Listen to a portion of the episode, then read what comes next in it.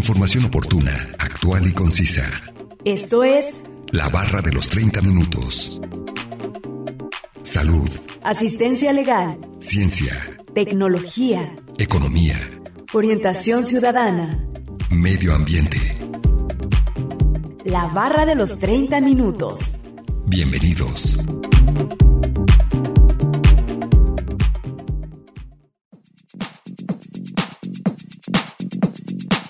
El comunismo es un sistema político y un modo de organización socioeconómica, caracterizado por la propiedad en común de los medios de producción, así como por la inexistencia de clases sociales, del mercado y del Estado. El comunismo incluye una variedad de escuelas de pensamiento. Bienvenidos sean todos ustedes a la barra de los 30 minutos. Los saluda Gustavo Robles. Es un placer que nos sintonicen en el 104.7 de FM o en la página de internet udgtv.com diagonal radio UDG diagonal colotlán. El día de hoy hablaremos acerca del comunismo y nos acompaña un especialista en el tema. Así que no se muevan y sigan sintonizándonos con este interesante tema que hemos preparado para ustedes. Comencemos a escuchar el primer fragmento de la entrevista e información adicional que hemos preparado.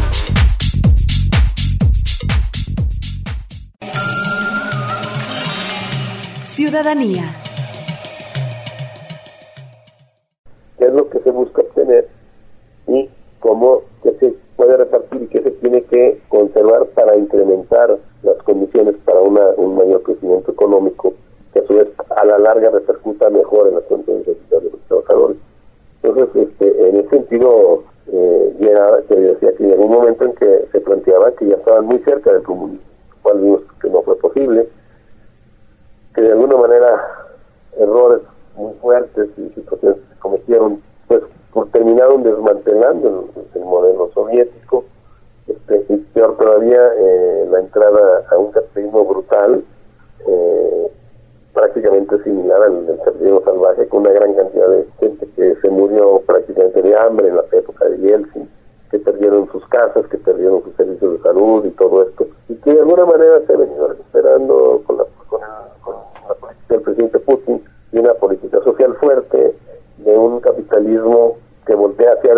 no a los intereses del capitalismo internacional, etcétera, ¿no? Pero obviamente está dentro del capitalismo, no, no es un socialismo, era como el socialismo soviético, ni mucho menos.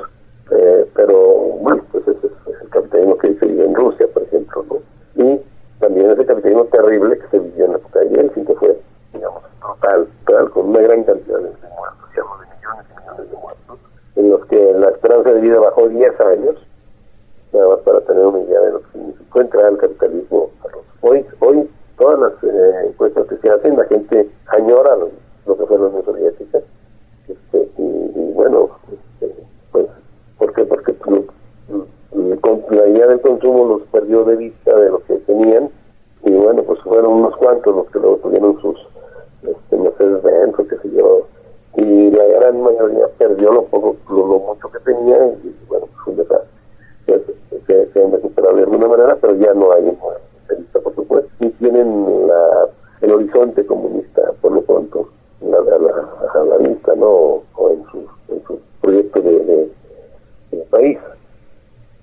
Sí, claro, pero sin, sin descontar que sigue siendo un capitalismo, pero con sus particularidades. Capitalismo más acotado, más controlado, por las barbaridades que sufrieron, pero este es un capitalismo finalmente.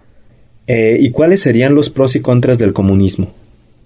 Bueno, yo diría que los pros es, primero, esta idea de la igualdad social que permite, partiendo de la idea de que todos los hombres son iguales y esta revolución que significó en su momento los planteamientos de, la misma revolución burguesa, ¿no?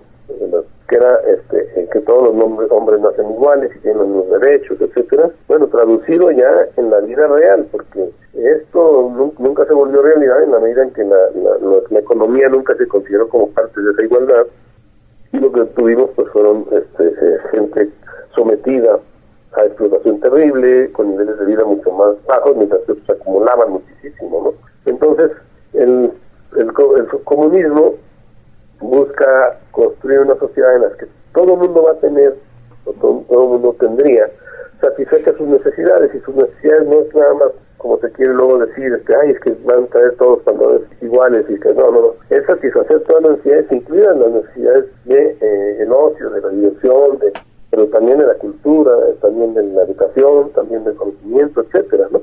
Eso sería el comunismo, ese, ese, nivel de igualdad eh, social que eh, acabaría con eh, esta terrible desigualdad que seguimos viendo en un país, por ejemplo, como México, que hemos tenido en, más de, creo que en tres ocasiones al hombre más rico del mundo, y que eh, sin embargo tenemos un nivel de, pobreza todavía mucho, muy, muy, grande, ¿no?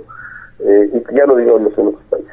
Pero eh, que todo eso no sería así, sería, sería, sería muy diferente. Otra cuestión que me parece muy importante, por supuesto, sí que la eliminación de ello conllevaría a la, a la construcción de esa igualdad, es la desaparición de la explotación del hombre por el hombre. La explotación del hombre por el hombre no es exclusiva del capitalismo, la explotación del hombre por el hombre estuvo presente en la época de la esclavitud, está, estuvo presente en la época del feudalismo, está presente en el capitalismo. Y entonces el, comunismo implicaría el fin definitivo de esta explotación del hombre por el hombre. Eso sería lo, lo, que tendríamos que, que reconocer.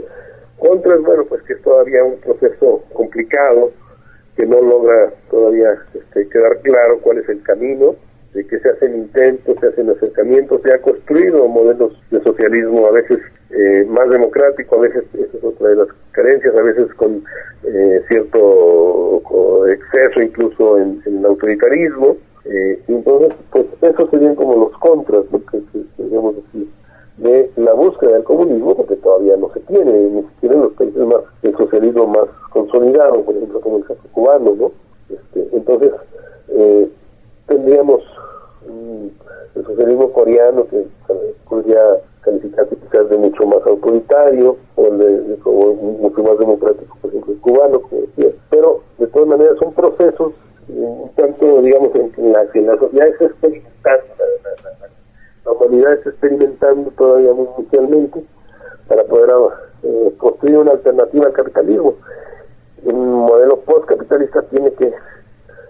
acabar con las relaciones de explotación o ir avanzando a la desaparición de las condiciones de explotación y eso pues inevitablemente nos llevaría a largo plazo, quizá muy largo plazo, pero finalmente nos llevaría a un horizonte comunista, ¿verdad? Sí, claro, como objetivo final a esta filosofía política, pero ya establecida eh, y perfeccionada, más que nada. Por supuesto, sí, claro. Sí, porque de otra manera, pues no, con, carencias, con una serie de cosas. Sí, con fallas. No se puede instalar de la noche a la mañana, como digo, porque eso va a ser imposible y, y, no se puede instalar en, una sociedad que ni siquiera tiene, eh, que no ha producido la riqueza suficiente para garantizar a todo el mundo eh, todos los satisfactores. Sí, no, es una... etapa de transición que es el socialismo. Una transición que llevaría muchos años para perfeccionar. Muchos años, va a llevar hasta siglos, como, como llevó el capitalismo, no, no sabemos. Todavía, como no podemos predecir un poco a partir de ciertos indicadores y de ciertas experiencias, pero no podemos este, eh, estar seguros de que estamos acertando, ¿verdad? Sí, claro, doctor. No olviden que nos pueden compartir sus temas de interés al 499-99, 242-33 y al 800-701-9999. Además pueden encontrarnos en Facebook como la barra de los 30 minutos. A continuación, escucharemos la cápsula informativa referente al tema de hoy.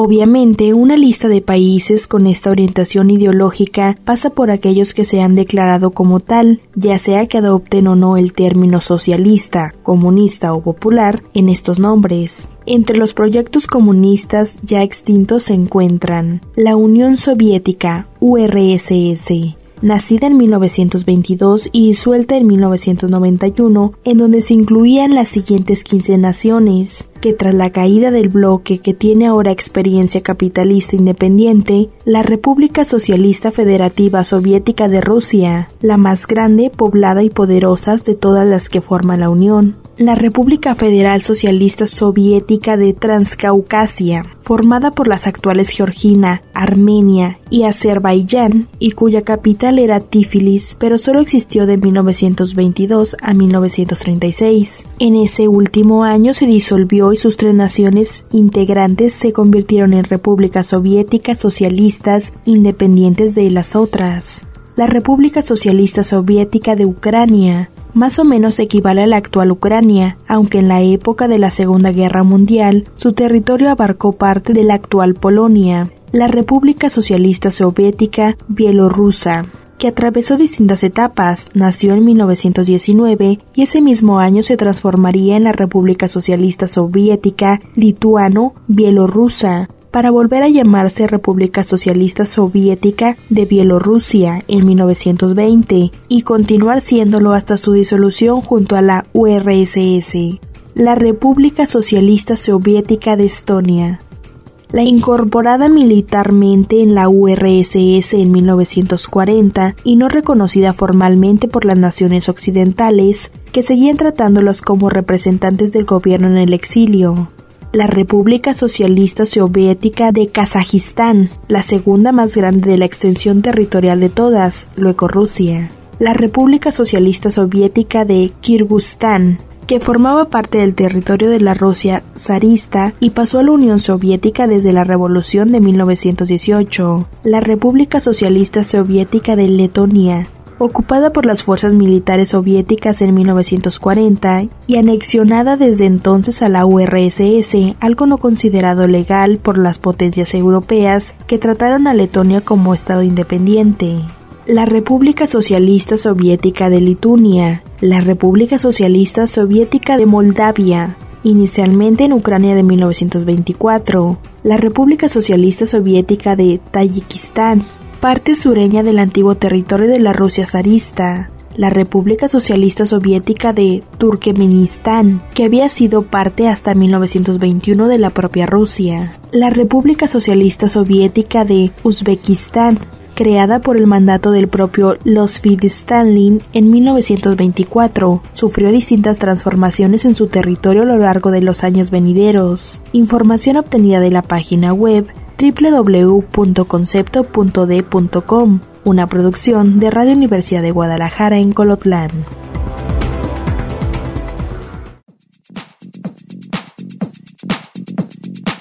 Vamos un corte de estación. Regresando escucharemos la última parte de la entrevista con el doctor Jaime Tamayo Rodríguez, jefe del Departamento de Estudios sobre Movimientos Sociales del CUCH.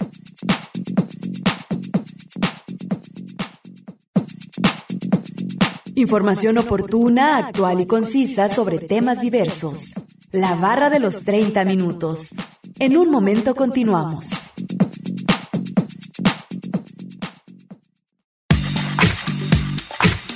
Conoce aspectos básicos de temáticas diversas. Esto es La barra de los 30 minutos.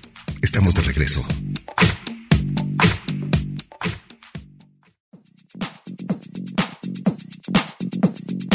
Estamos de regreso en la barra de los 30 minutos, en el 104.7 de FM o en la página de internet www.radio.dg.mx diagonal Colotlán. Escuchando el día de hoy el tema del comunismo, vamos a escuchar la última parte de la entrevista con el doctor Jaime Tamayo Rodríguez, jefe del Departamento de Estudios sobre Movimientos Sociales del CUCH.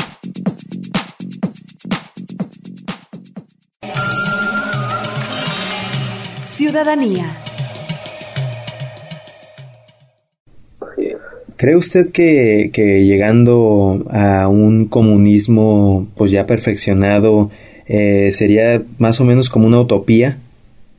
Bueno, sería ya no sería una utopía porque ya sería una realidad, pero precisamente por ahí decía Marx que con, el fin de la explotación del hombre por el hombre, pues, tenía también la lucha de clases, que es lo que, porque esas clases confrontadas precisamente por esta, este conflicto de clase producido por la, por la explotación, pues empezaríamos a vivir ya no ya una, una historia, diría, ahí se acaba la prehistoria.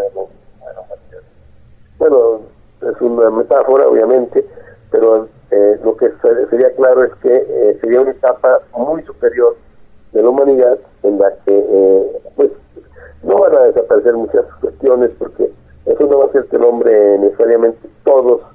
los humanos, todos los, seres humanos eh, tengan todas las virtudes sin ningún defecto. Pues claro que habrá eh, mm, maldad en algunas personas, habrá envidia, habrá cosas, pero en buena medida eso ya no será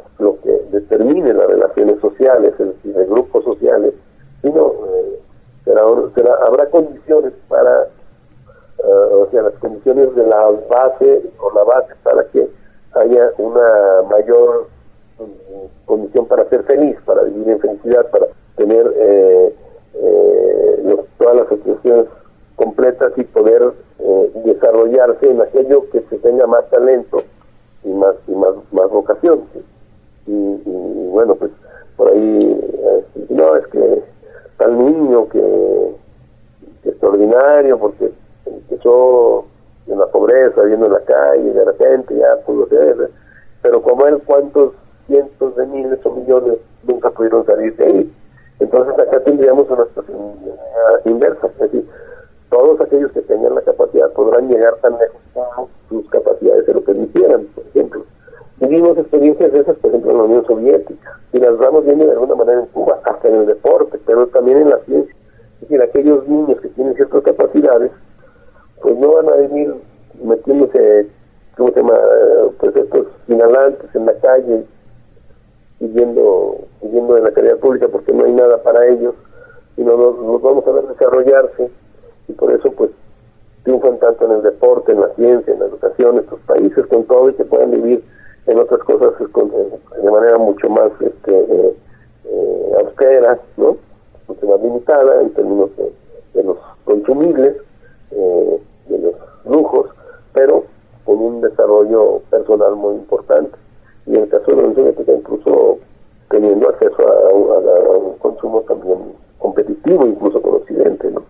Sí, claro, eh, manteniendo esta igualdad o equidad en la, en la población para que todos partan de donde mismo y puedan lograr sus objetivos personales como en esta sociedad tan amplia.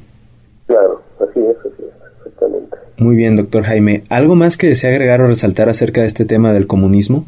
Bueno, pues que eh, durante mucho tiempo fue la forma de asustar a la gente este, eh, por en la Guerra Fría y, luego eh, pues se le señalaba en términos hasta de, que fuera una cosa que iba contra las creencias religiosas, hoy eso está muy superado, ¿no? Y muchos eh, dirigentes comunistas hoy incluso pueden tener o no tener una, creencia religiosa y eso no, tiene, nada que ver. Este, la cuestión es, la lucha social, los cambios sociales, la búsqueda de la igualdad y eh, de repente empieza a aparecer queriendo otra vez aparecer esas ideas para, para asustar a la población, pero pienso que ya no, ya no logra mayor impacto. Si nosotros vemos, por ejemplo, algunas encuestas más o menos recientes con los jóvenes en Estados Unidos, vemos que más del 50% se pronuncia por el socialismo y el comunismo. Cuando ya, eh, cuando por ejemplo tuvimos un personaje en, Estados Unidos que estuvo a punto de ser el candidato a la presidencia, que tiene una gran popularidad y que se asume como socialista, que es Bernie Sanders, por ejemplo. Sí, es impresionante cómo un país capitalista eh, ya se está dividiendo en estas opiniones. Así es, eso es muy interesante. Y pues eso también nos habla de una crisis del capitalismo, que ni siquiera en el país, por excelencia capitalista, les está resolviendo sus necesidades a una gran parte de la población que se siente este pues eh, que no que no que no que no le satisface sus necesidades y que quiere cambiarlo quiere cambiar el modelo. Todo eso que surgió también de ocupa este Wall Street no decía bueno es que hay un 1% de, de ricos que posee todo y, 99 que, que, que no posee nada es una exageración pero lo que ellos querían decir era básicamente como una élite concentra la riqueza y como una gran mayoría es expropiada y, y, explotada por esa minoría. Sí, como esta minoría puede estar dominando a la mayoría. Así es. Y entonces la solución que ellos ven pues es el socialismo. Sí, este cambio de sistema político. El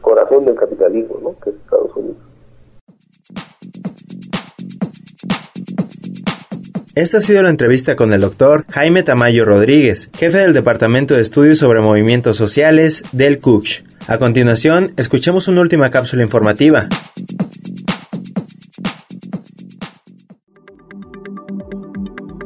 La República Socialista Federal de Checoslovaquia nacida en 1948 y disuelta en 1989, en la cual coexistían los actuales estados de la República Checa y Eslovaquia, la República Alemana Democrática, también conocida como Alemania Oriental, que comenzó a existir luego del fin de la Segunda Guerra Mundial y la división del territorio alemán bajo el control de los aliados vencedores en 1949.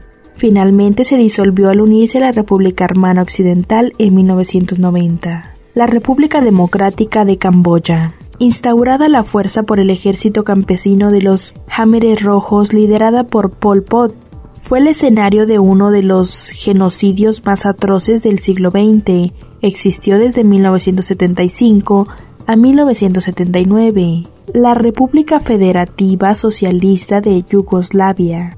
Fundada luego de la Segunda Guerra Mundial bajo la influencia de la URSS, luego se alejó cuando los Fidestein y el dictador yugoslavo Josip Broz Tito tuvieron sus desavenencias. Tras la muerte de Tito en 1980, las tensiones étnicas del país comenzaron a desestabilizarlo y finalmente dejó de existir en 1992. Por otro lado, actualmente existen cinco países bajo el régimen comunista. La República Popular China, en pie desde que emergiera la Segunda Guerra Civil China en 1949 bajo el mandato de Mao Zedong, luego de la muerte de Mao, sufrió una serie de reformas hacia el capitalismo en 1978, de la mano de Deng Xiaoping, que la convirtieron en una potencia económica e industrial la República Popular Democrática de Corea. Conocida mejor como Corea del Norte, comenzó a existir tras el fin de la Guerra de Corea, en la que sus vecinos del sur se independizaron gracias al apoyo estadounidense. Siguen su propia versión de la ideología marxista-leninista con añadidos autóctonos llamados Juche.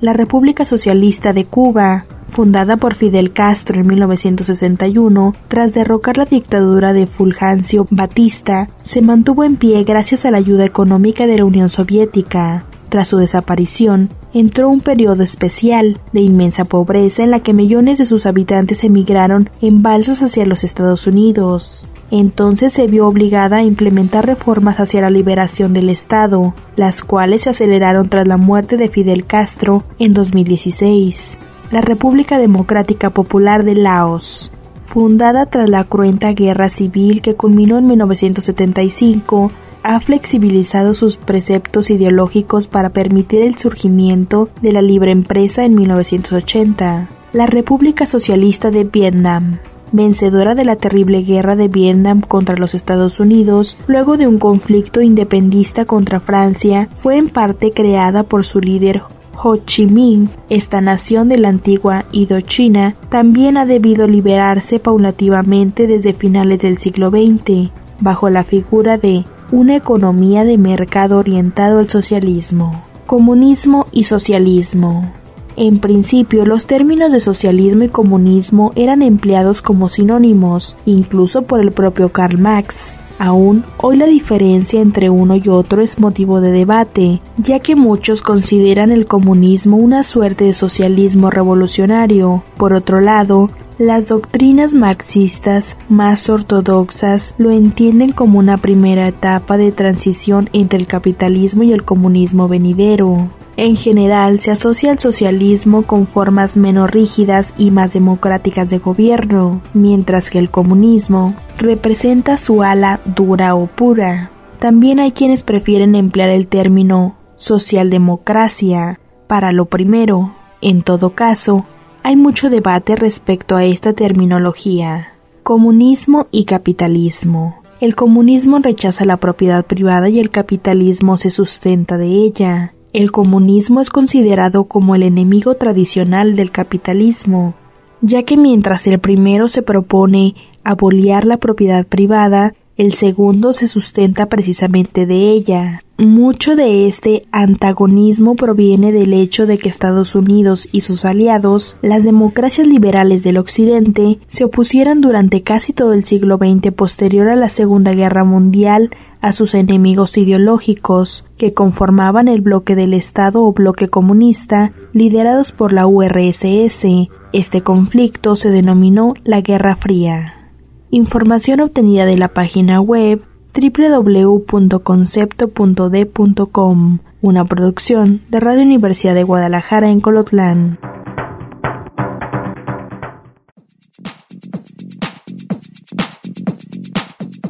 Acabamos de escuchar la segunda y última cápsula informativa y vamos a concluir con el tema del comunismo. Agradecemos la entrevista al doctor Jaime Tamayo Rodríguez, jefe del Departamento de Estudios sobre Movimientos Sociales del CUCH. No olviden que si se perdieron de algún programa, pueden escucharlo o descargarlo desde el sitio web www.radio.dg.mx diagonal colotlán. Dar clic en la opción podcast y después seleccionar la barra de los 30 minutos, donde encontrarás todos los temas. Sigan sintonizándonos y no olviden escucharnos de lunes a viernes a las 11.30 de la mañana y a las 11.30 de la noche en retransmisión. Y los sábados no se pierdan el maratón de la barra de los 30 minutos, donde se pasan los 5 temas de la semana. Es un placer haber estado con ustedes. Se despide Gustavo Robles. Hasta luego.